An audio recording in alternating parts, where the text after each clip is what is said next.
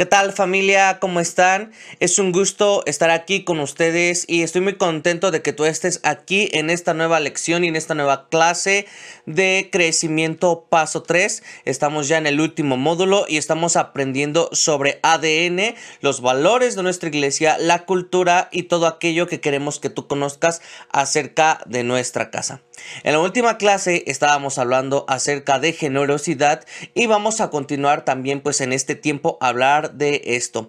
Pero también antes de comenzar quiero darte la noticia de que estas clases también ya están disponibles desde la plataforma de Spotify. Tú puedes escucharla desde Spotify, puedes ocupar la app para escuchar esta clase y llevarla en tu celular para cuando sales en las mañanas, vas en el transporte, vas al trabajo, estás en casa y puedas estar escuchando el mensaje de la palabra de Dios. Así que te voy a invitar a que vayas y lo cheques porque también está muy buena esta plataforma y la puedes utilizar para tus clases y crear una lista de reproducción en cuanto a la serie de clases y cómo quieres escucharlas. Bueno, vamos a comenzar iglesia, vamos a comenzar familia con la lección del día de hoy y vamos a continuar con lo que estábamos hablando acerca de generosidad. Y bueno, pues en la clase pasada estábamos hablando de que somos generosos hacia nuestra familia, hacia nuestra iglesia, a nuestra comunidad, cuando invertimos. Invertir no es lo mismo que gastar. Mucha gente ve eh, lo que es dar a la iglesia o lo que es estar en la iglesia, estar en casa como un gasto, un gasto de tiempo, un gasto de fuerzas y etcétera, pero no es así. Cuando nosotros somos generosos vamos a ver todo lo que hacemos dentro de la iglesia como una inversión, pero no una inversión para nuestro beneficio, sino para el beneficio del reino de Dios, ya que todo lo que tú haces aporta. Todo lo que tú das suma para el reino de Dios y es importante para Dios. ¿Y nosotros cómo somos Bueno, aquí nos dice la lección, estando dispuestos a dejar nuestras comodidades para buscar y servir a otros. Cuando tú estás dispuesto a ser generoso, cuando tú estás dispuesto a servir a otros, vas a alejarte de la comodidad. Es muy sencillo estar sentado en un lugar, sentirte cómodo, sentirte alegre y, sentirte bien escuchando la palabra de Dios. Pero la Biblia nos menciona que es mejor hacer algo por los demás que recibir algo de los demás. Cuando tú haces algo por alguien más, estás impactando su vida. Y más cuando lo haces con excelencia, cuando lo haces con amor, cuando lo haces con amabilidad, cuando lo haces con el carácter de Cristo, cuando lo haces sin doble intención. Entonces nosotros vamos a tender a hacer algo por las personas, no solo buscar nuestra comodidad, no solo buscar sentirnos bien, sino que vamos a usar nuestros talentos, vamos a usar nuestras habilidades para el reino de Dios. También, ¿cómo lo hacemos? Compartiendo nuestra fe con acciones. Servimos a la comunidad atendiendo necesidades físicas. Tu fe tiene que ser algo que se note. Muchos podemos decir yo tengo fe, pero la palabra de Dios dice que la fe debe de ir acompañado de obras. La fe tiene que ir acompañado de servicio. La fe debe ir acompañada de lo que tú haces por los demás, de cómo tú sirves a los demás y qué acciones estás haciendo para que los demás vean esa fe en tu corazón. Cuando tienes una fe sana, cuando hay una fe correcta, esa fe va a ser fuente de inspiración para los demás. Esa fe va a ser fuente de inspiración para aquellos que aún no conocen de Cristo, incluso hasta para tu familia. Tu fe puede ser de inspiración para tu casa. Entonces nosotros hacemos eso, rescatando personas en situaciones difíciles, ayudando a huérfanos o ayudando a personas que están en situaciones de calle. Tal vez conoces a alguien que está pasando por una necesidad, tal vez de comida financiera, tal vez de trabajo o tal vez de una palabra de aliento. Pues cuando tú haces algo por las personas que están en esa situación de necesidad, cuando tú ayudas, cuando tú aportas a esas personas, estás demostrando una fe activa, una fe con obras, no una fe simple o una fe solamente que se habla o se comenta, sino más bien una fe que se pone en acción, una fe que camina, una fe que hace algo por los demás. ¿Y cómo lo hacemos? Pues lo hacemos con excelencia. La excelencia honra a Dios e inspira a otros. Claro que sí. Cuando tú trabajas con excelencia, en primer lugar, Dios va a ver tu corazón que no te estás acostumbrando, que no te estás conformando, sino que cada día estás superándote por ser mejor persona, mejor ciudadano, mejor hijo y mejor creyente en la fe. Estás siendo excelente, tal y como Jesús hizo su obra, de manera excelente. Dios espera que nosotros trabajemos con excelencia. Y también cuando tú trabajes con excelencia, no solamente las demás personas se van a sentir bien con tu trabajo, sino que tú te vas a sentir bien con tu trabajo. Cuando a veces las cosas no nos salen de la manera en que queremos o no suceden de la manera en que queremos porque cometimos un error o porque tal vez no lo hicimos con tanto entusiasmo o nos dio flojera o no teníamos esa intención de hacerlo bien, podemos frustrarnos. O otras personas pueden ser lastimadas o otras personas pueden ver y percibir en nosotros que nos estamos conformando. Pero si tú trabajas con excelencia, si tú eres una persona que toma la decisión de hacer las cosas bien en el nivel del área en la que estés, haz bien tu trabajo, haz bien eh, las cosas en tu casa, sé excelente en la iglesia, sé excelente en todo lugar donde te posiciones y los demás van a percibir esa excelencia y van a querer imitar esa excelencia que tú estás teniendo. Dice la palabra de Dios en el libro de Lucas 16:10, el que es confiable en lo poco, también lo es en lo mucho, y el que no es confiable en lo poco, tampoco lo es en lo mucho. Dios hoy espera que tú en lo poco que ya tienes, Dios espera que en lo que tú ya tienes en tu mano, tal vez puede ser mucho o no puede ser mucho, es poco, pero que con eso que tú tienes seas fiel en lo poco y excelente en lo poco.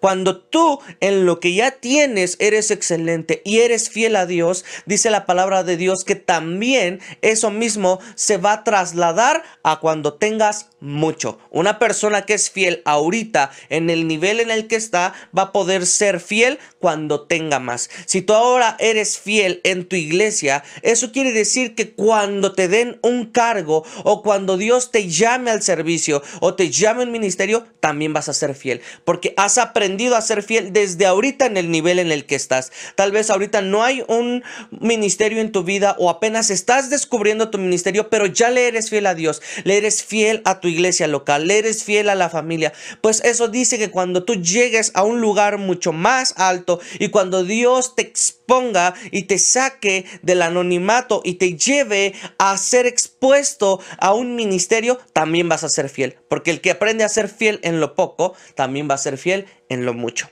Y bueno, sigue diciendo, nosotros creemos que excelencia en lo que hacemos significa a. Aprovechar el potencial de lo que Dios ha puesto en nuestras manos. Aprovecha lo que Dios ya te puso en tus manos. Aprovecha lo que ya tienes en tus manos. No te conformes tampoco, pero si ya tienes algo en tus manos, si Dios ya puso un trabajo, si Dios ya te puso un ministerio, si Dios ya te puso dentro de la iglesia local, si Dios ya te puso en crecimiento, aprovechalo. Si Dios te está dando herramientas para aprender y desarrollarte, aprovechalos. Si estás en discipulado, aprovechalo. Si estás iniciando tu doctrina de bautizo porque quieres dar ese paso de fe, aprovecha aprovechalo. Si estás en un ministerio de alabanza, de adoración dentro de la iglesia, aprovechalo. Si ya hay un área dentro de la iglesia en donde tú estás trabajando, aprovechalo y crece. Hazlo con excelencia, porque Dios anhela que trabajemos de esta manera. Y bueno, dice en el B, los detalles hacen la diferencia. Claro que sí.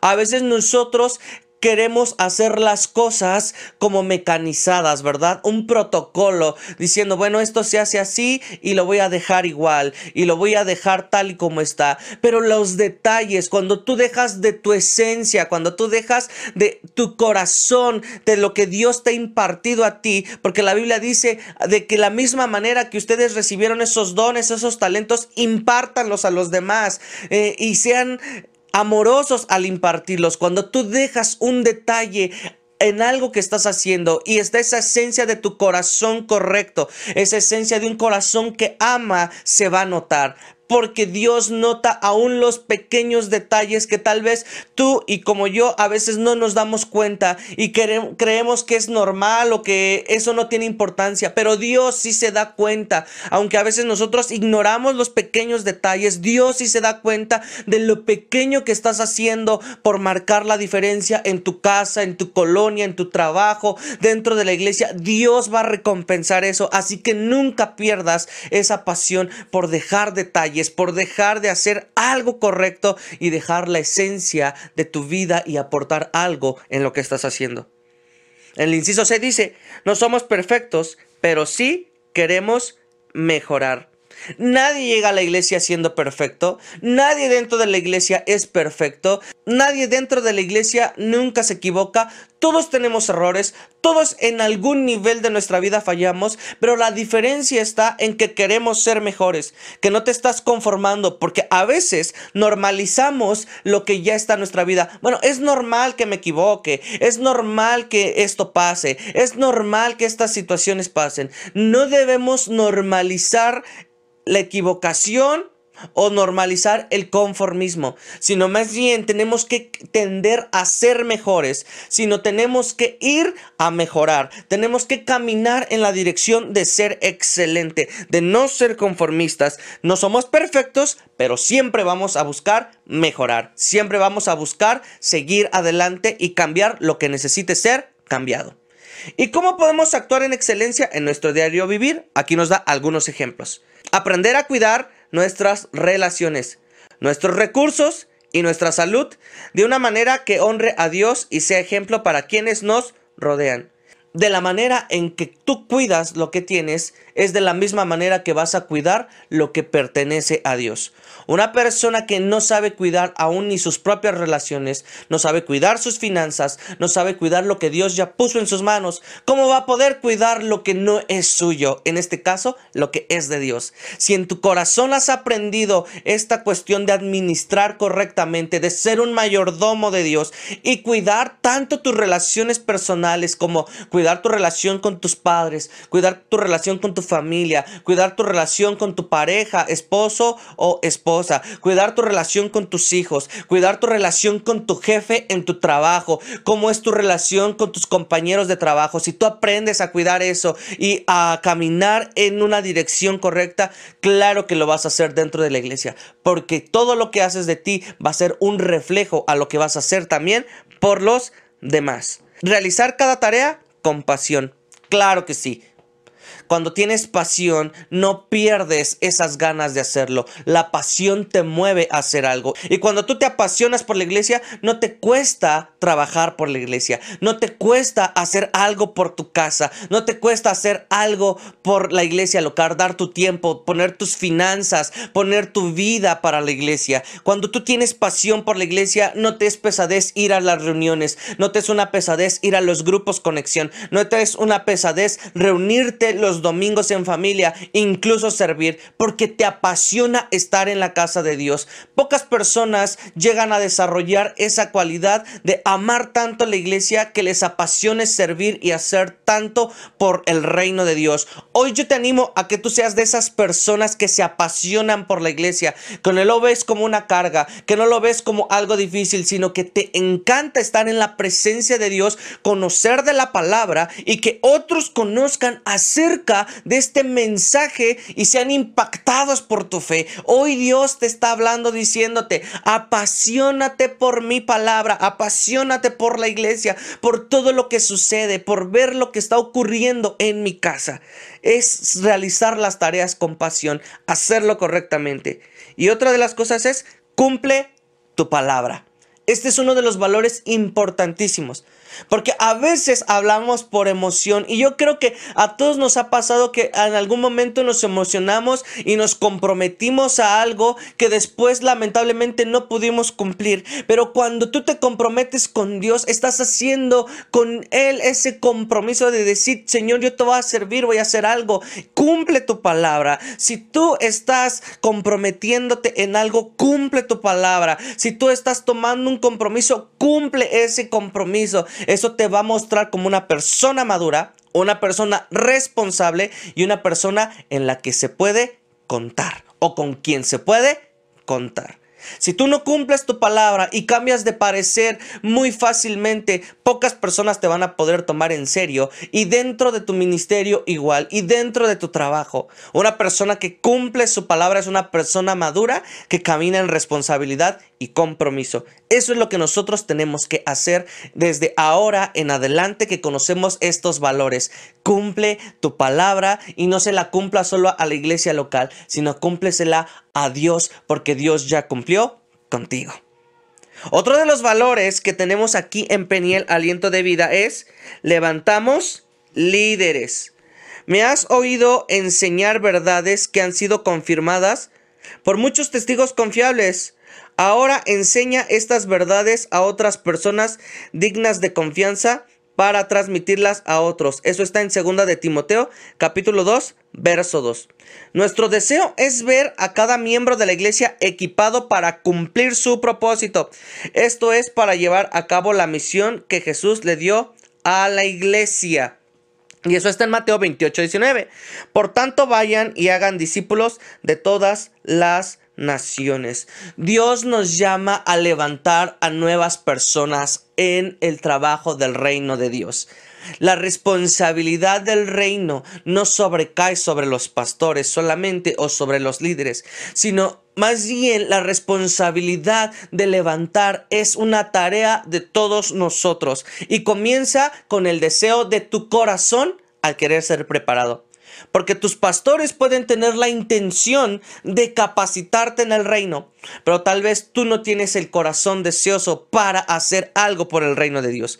Levantar líderes empieza desde el momento en que tu corazón tiene el deseo de servir y de dar esos talentos que están en tu vida para el reino de Dios para el beneficio del reino de Dios y para que otros conozcan de Dios. Allí empieza el levantamiento del liderazgo en tu corazón, porque en tu corazón se está formando la intención y el deseo de hacer algo. Y aquí en Peniel, Aliento de Vida, pues deseamos transmitir a cada uno de ustedes que se levanten y busquen un área en la que trabajar y trabajar con excelencia. Y una de las situaciones muy comunes dentro de las iglesias es que a veces nosotros estamos llenándonos de palabra y cada domingo somos llenos de palabra y cada domingo nos gusta escuchar una palabra y tomamos notas y nos gusta estar al tanto y, atendiendo la palabra de Dios, pero nunca compartimos esa palabra. Bueno, pues eso va a pasar que vas a estar comiendo y comiendo y comiendo de la palabra de Dios, pero nunca le vas a compartir de esa comida a alguien más. Dios espera que nosotros no solamente hablemos y hablemos y sepamos tanto de la Biblia que nos convirtamos en expertos en la Biblia sin nunca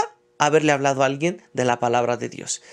Si tú quieres levantar líderes y si la iglesia quiere levantar líderes, tenemos que compartir lo que Dios ya nos dio. Y eso es algo que nosotros hacemos. Queremos levantar siervos radicales que van a servir a Dios toda la vida. Y eso es lo que Dios espera, ¿verdad? Que levantemos a personas radicales. ¿Y cómo lo hacemos o cómo la iglesia hace esto en diferentes maneras? Bueno, pues tenemos un proceso de formación intencional. ¿Y qué quiere decir esto? Que es intencional el proceso de formación. Este inicia con crecimiento. Si tú ya estás en este módulo de ADN, pues ya iniciaste este proceso de formación, ya estás escuchando los valores, ya estás escuchando por qué estás aquí y en los módulos anteriores ya viste algo de lo que en tu vida debe empezar a crearse. Este proceso de formación inicia con crecimiento.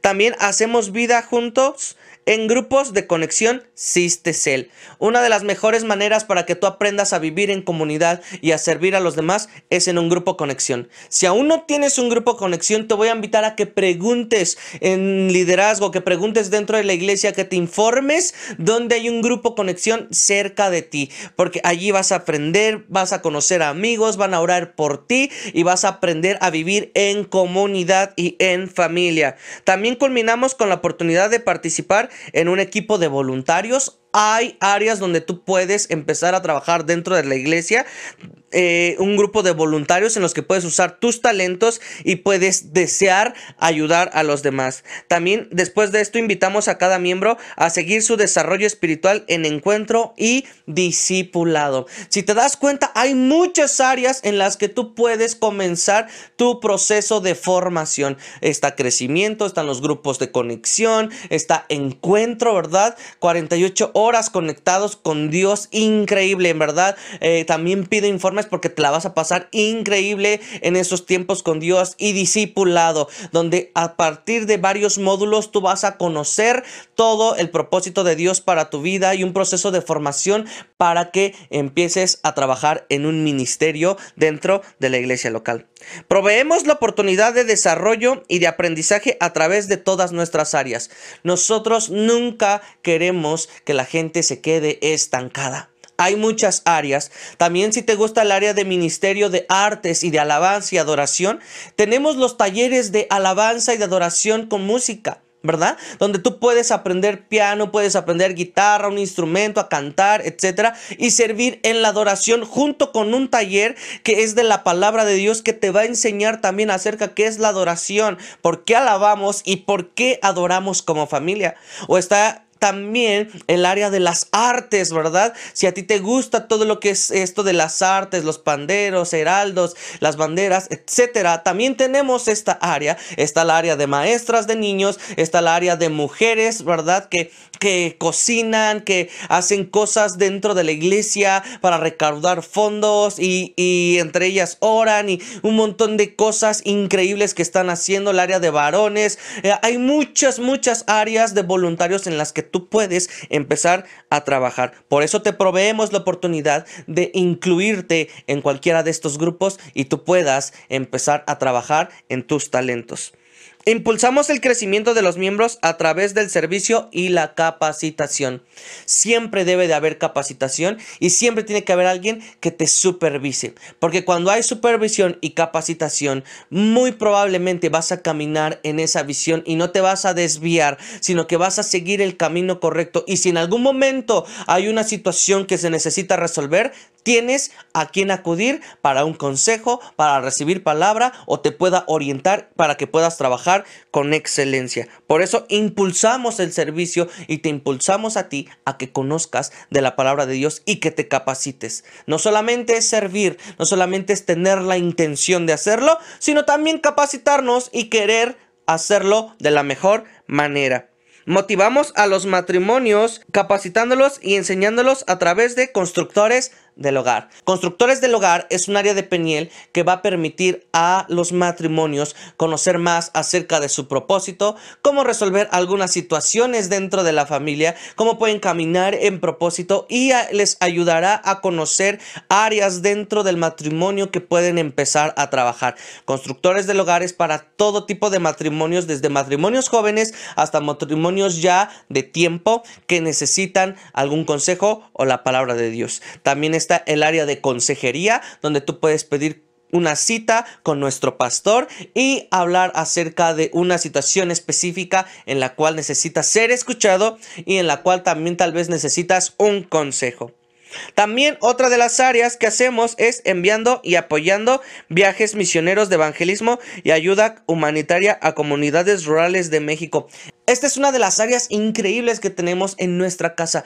Viaje Misionero ha impactado durante varios años a miles y miles de personas en comunidades rurales de nuestro país. Es un área de generosidad, es un área de ayuda humanitaria a los grupos vulnerables que han sido olvidados por la sociedad, pero no han sido olvidados ni por Dios ni por su iglesia.